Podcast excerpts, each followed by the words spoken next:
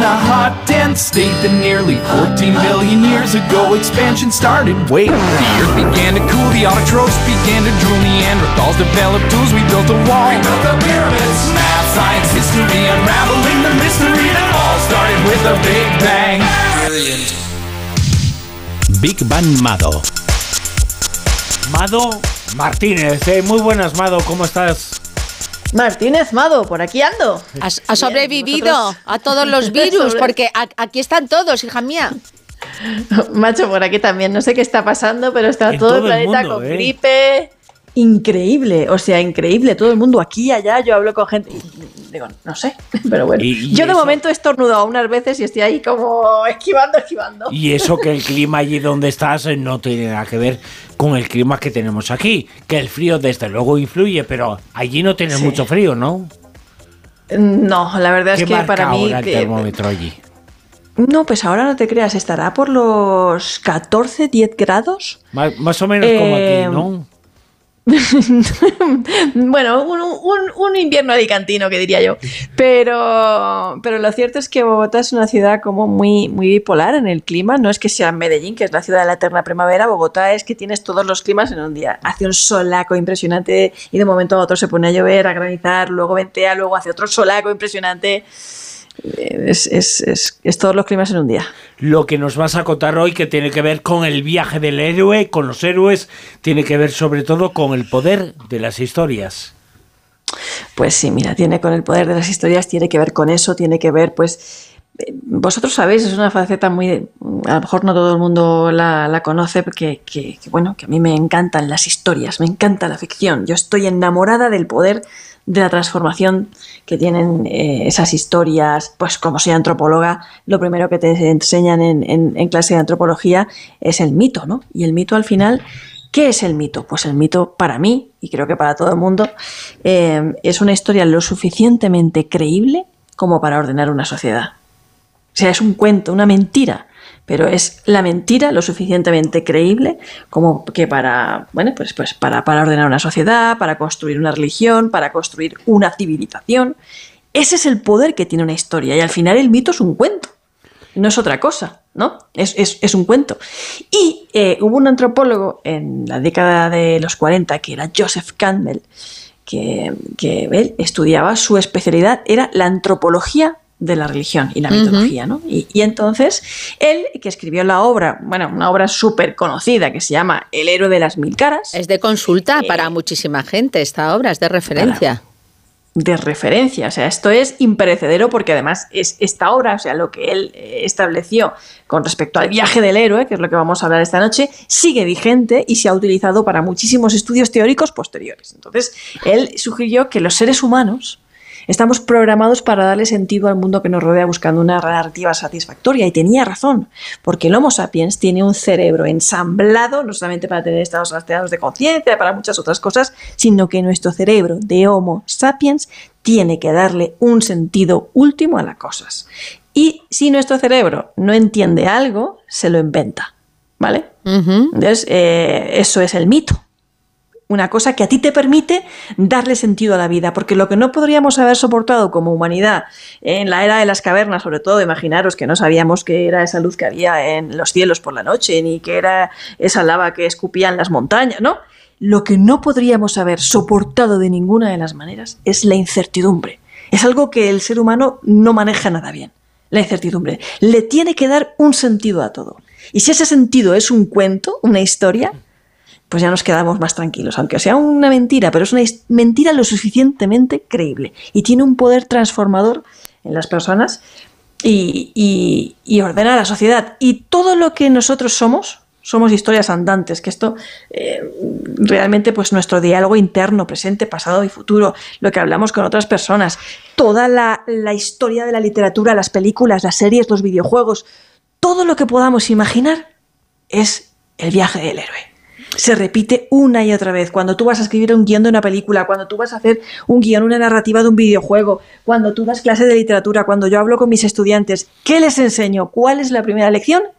El viaje del héroe de Joseph Campbell, que él lo definió como una serie de etapas, bastantes, él en su día definió como unas 17 eh, etapas, bastante, y que paulatinamente, eh, pues otros teóricos, otros antropólogos que, que le siguieron, resumieron al final en 7, ¿no?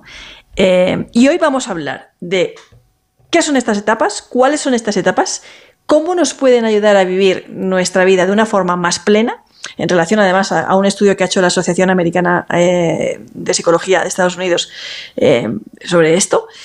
¿Y qué ejemplos? ¿Cómo, ¿Cómo lo podemos aplicar a nuestra vida? Oiga, pu- pues cuéntanos, ¿cuáles son esas etapas, esas siete etapas del viaje del héroe y qué aplicaciones tienen en el día a día?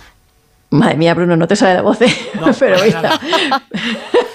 Sobre todo aplicado en recuperar la voz para Bruno, para que mañana Si ya luego- esté totalmente sano. Pero luego vamos a hacer un, un ejemplo con eso. Vamos a ver. Eh, las fases del héroe así resumidas, muy resumidas, eh, tendríamos que la primera de todos es un protagonista, que en nuestro caso vamos a ser nosotros para aplicarlas, ¿no? Que es un héroe que vive en un mundo normal, cómodo, digamos que está ahí en su, ¿no? en, en su sitio, ¿no? En su- zona de confort.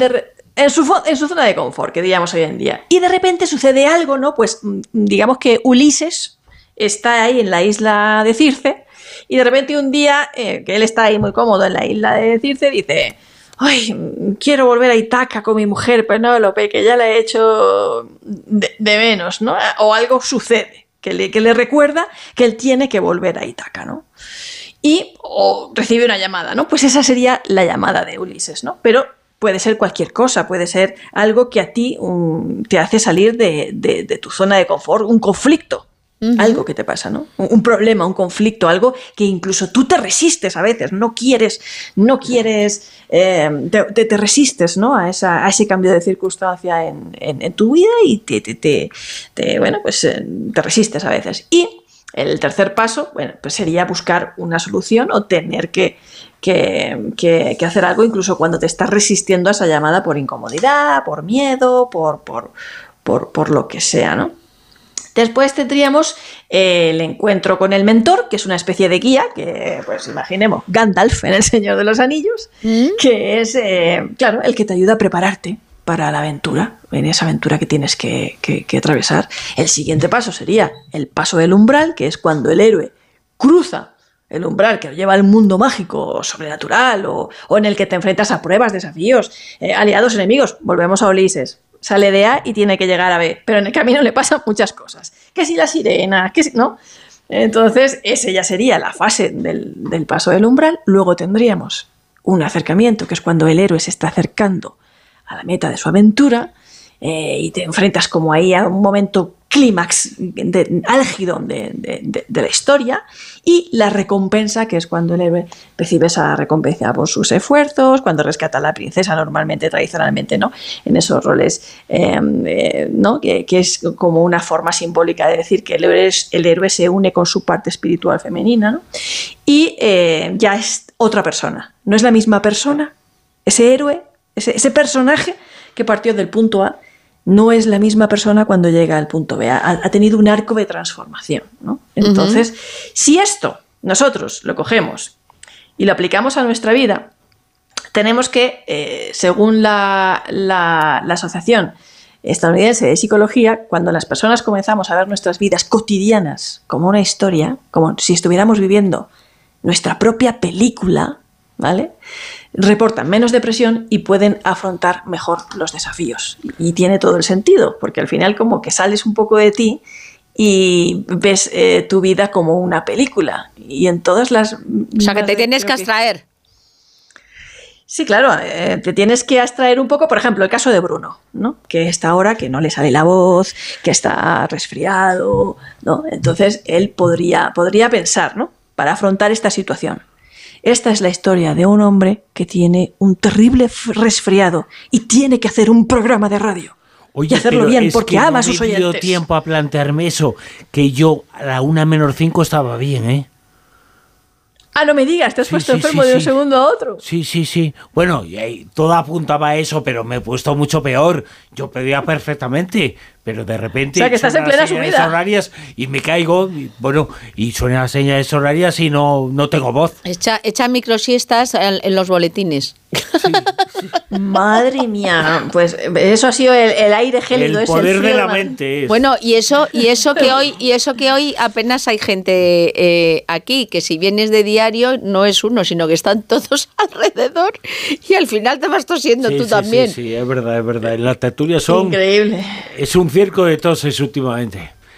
Así que tú danos pues, todas las indicaciones en 30 segundos que queda para el boletín de, de cómo coger y, y superar en, en el viaje del héroe la, la pandemia que tenemos ahora.